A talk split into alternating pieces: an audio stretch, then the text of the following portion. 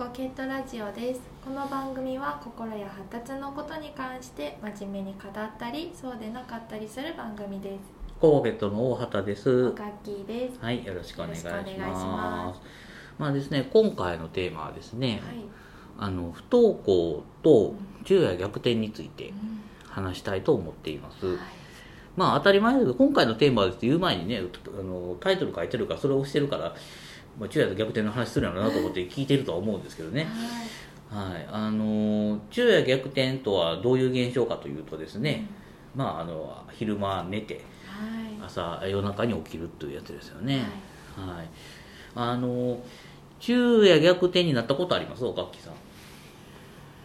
そんな私夜強くないんですよね。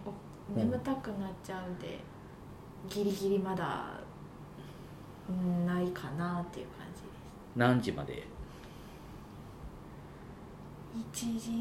あそうなったらお眠いになるんですか？あの基本10時ぐらいでもう眠たいですそそうなんですね。はい。いやまあそれはね別にでもそうだった場合、まあ、全然関係ないけどオールでカラオケしようぜとかになったらどうなのもう半分も意識ないです。一応付き合うけど、はい。もうって感じあそれこそダンスでオール練した時はもう2時ぐらい立ったまま寝てました。えダンダンスでオールレンってどんなクラブなんですか？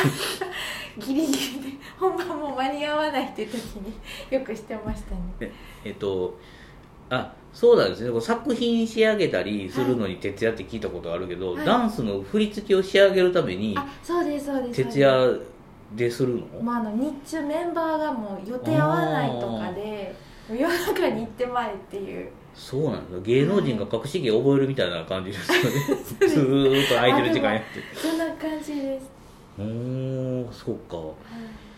ねえまあそうね。そまあ夜中夜強い人とね弱い人がいるっていうのもそうやし、はい。あのあんまりそういう生活習慣がない人とかね、うん。もう早く寝れる人は寝れますよね。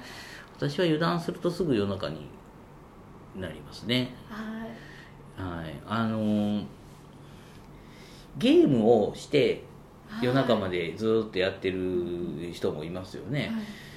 でまあそのゲームで夜中まで行く人と人が最近増えたりしてたんですけどこれね昼夜逆転ってまあ要するにあの夜中起きて朝じゃあ夜中起きて朝寝る。はい。みたいにこう生活習慣を逆転してしまっている人うん。を言ってさっき聞いたのさっき話したのはね要するに徹夜したことあるかぐらいの感覚はい。になっちゃうんですけども本当に今の昼夜逆転で困ってる人たちっていうのはもううん夜は全然眠れない。そうですよね。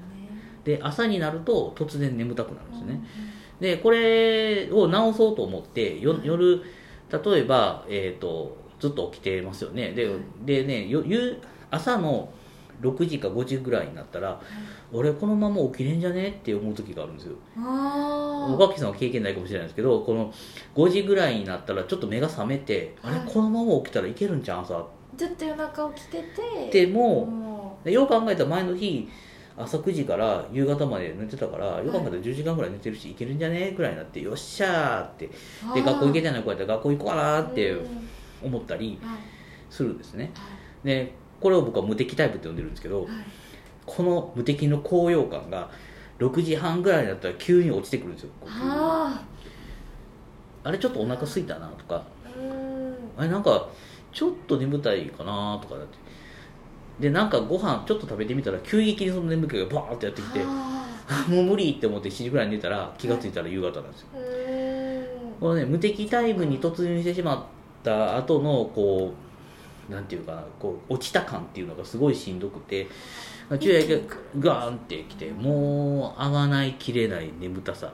ああそう急にドンってくるんです、でこの無敵タイムを乗り越えられる人は頑張ってあの徹夜ができる。うんそれはそれで。2日間寝なくても平気みたいなねお医者さんとか漫画家さんとかねそんな人はできるかもしれないけど一般的にその昼夜逆転で困ってるというかね学校とかに行けずにずっと家にいるとかっていうパターンはそういうパターンですね。でこういうパターンになるとどうなるかっていうと1日があっという間に過ぎる。朝起きたら夕方ででなんとなくぼーっとしてるうちに夜になってはい。夜になったら一人の時間になるから、はい。まあ、好きなこと好きなことしてるというより好きなことして楽しいっていう子もいれば時間が過ぎるのを待ってるっていう子もいるけど、まあ、夜中ってなんかこうまともな活動をしてる感覚が人にないからはい。まあ眠たくなったらまた寝る。はい。で起きたらまた夜だったっていうことになるからなんかね人のか時代な人によってあの違うかもしれんけど体感としては3日に1日ぐらい進むような感じ。ああ早い。になってるから気がついたらえもう1学期終わりみたいなな感じになって下手したらえ1年経ったのみたいな感じになりやすいのが昼夜逆転。はいなんですね。で昔の昼夜逆転っていうのはあの本当に一人になりたい人がはい誰もそのいろんな社会親とか先生とか友達とかとは関わりたくなくて関わるのがしんどくて本当に自分の一人の時間が欲しいっていう時に夜中に一人で過ごすとかラジオを聞くとかっていうことがすごくこう自分自身の成長につながるような深夜の過ごし方をしている子が多かったですね。でそれがそういうなんかこう細いろうそくをずっと見つめてるような夜中の生活から今度深夜のテレビとかアニメとかが出てあきだしたのでそれを見てたら寂しさが紛れてしまったりあっという間に時間が過ぎたりするっていうまあどっちかというと現実逃避に近いものにちょっとなるんですね。でで最近は何かというともうエンターテインメントの時間になってしまってオンラインゲームがあってで下手したら世界中どこでもつながるからだからオンライン対戦しよう思っても夜中中ずっと誰かが対戦相手がいる。で昔だとオンラインオンラインのゲームでもあのガッキーさん分からんと思うんですけどテレ放題とかっていうのがあってね。あのインターネットをつなぐにも電話回線でつないでたんですね。で11時から、えー、とテレ放題の時間があって電話回線でも電話代が安く済む時間があって、はい。その時間にネットする人がわーって増えてはいそこから急にひょっといなくなったりはい。それまでほとんどいなかったりするんですよ。はい。だからそのあの人が集まる時間も限られてるからできる時間も少なかったんだけど今はもうインターネットでどの時間でもいる。いろんなゲームでもある。ーはい。っていう風になってしまっててこう寂しさとなかなか向き合えないような状況になってしまってます。だから昼夜逆転になってしまうっていうのは昔と今とではあんまり意味があんまりちょっと意味が変わってきてるだから昔昼夜逆転やったけど俺立ち直ったからお前も頑張れよとかいう感覚でいくと戻りにくいですよね。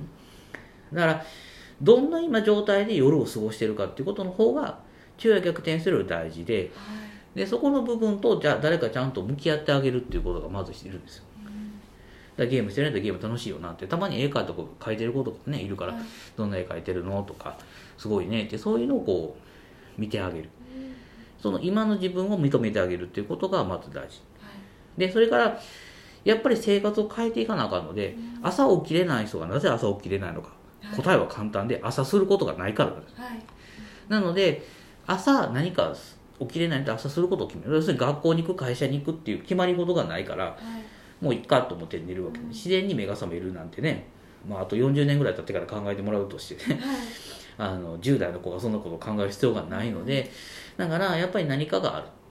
でその何かを一緒に探してあげることも必要だし一緒にしてあげることも大事ですよね。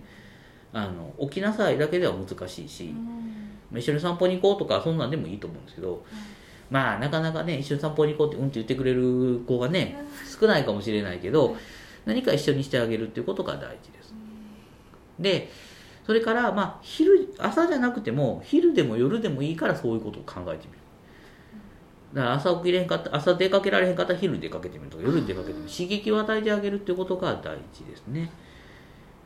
でそれからまあ最終的な目標としてやっぱりその昼間に何かしてみたいことができたり友達に会いに行くでもいいんですけども何かできるようなことがあることが、まあ、その昼夜逆転が変わりやすい。はい。で昼夜逆転する結果が昼夜逆転してるのがそのゲームを依存してる。ゲームに依存してるとかっていうことをやっても同じなんですけども他のことをすることによってその時間を減らす。はい。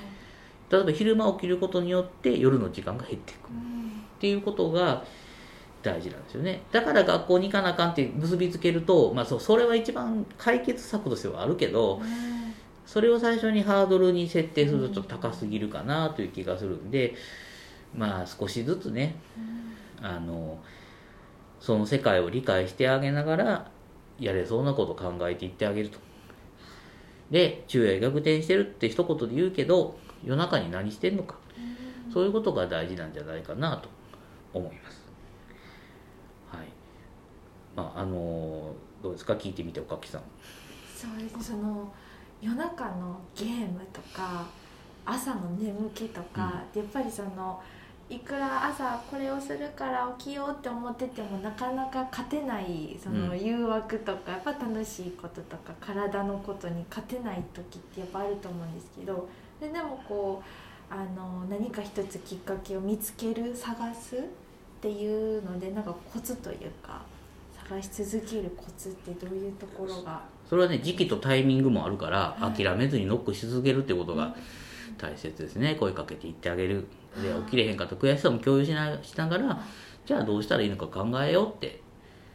いうふうに。はい。であのおかんのせいで起きれへんかったやんかみたいな親のせいにならないようにはい。一緒に考えていく。